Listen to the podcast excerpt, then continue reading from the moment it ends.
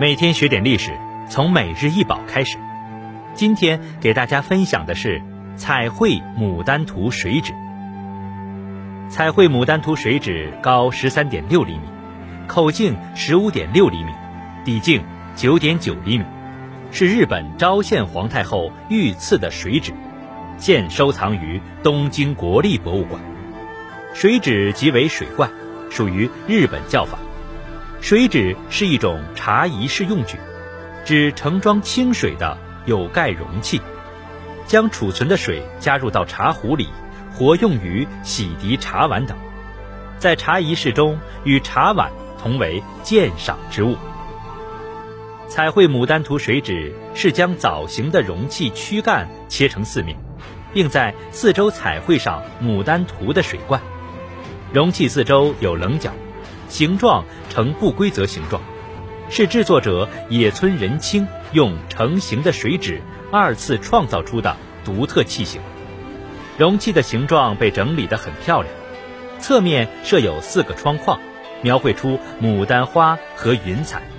在器皿表面到腰部都有细致涂上光滑的半透明白釉作为底色，并在器表上绘金、银。红、绿、黑等颜色，极为细致。牡丹是用红镶边的银彩和用金镶边的红彩，但叶子没有轮廓，只有绿彩。在华丽的色彩中，野村仁清使用了被人舍弃的银彩。银彩也是彩绘牡丹图水纸的看点之一，描绘出充满波涛汹涌的动感。这幅作品采用了罕见的中国式窗绘构图，精心彩绘的牡丹图带来了和谐的情趣。虽然仿照中国陶瓷的构图，但图案巧妙地被合适化了。窗绘的土坡和表示霞的金泥表现得像一片金箔，与地纹样的花翎一起产生了描金画风的情趣。底部左侧中央盖有仁清大印。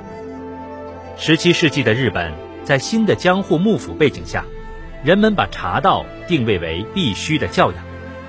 随着对士丁将军家的收藏品东山玉物的重新审视，对本国产的家用陶瓷的关注度也提高了。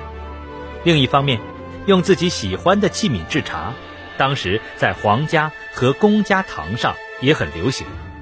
这种贵人喜欢的茶陶，在武家之间。也很流行，而野村仁清的茶陶巧妙地回应了他们的需求，是不可缺少的象征性存在。十七世纪前半叶，野村仁清在京都洛西仁和寺门前开设御室窑，以其鲜艳的色彩和柔和的绘画笔触而闻名。彩绘牡丹图水纸优美的身姿，充分发挥了仁清的彩绘技法。洋溢着华丽的情趣，是作为代表野村仁清的绘画水纸中非常重要的优秀品。精湛的雕琢技艺和彩绘技艺，加上王朝趣味，造就了江户时代典雅优美的世界。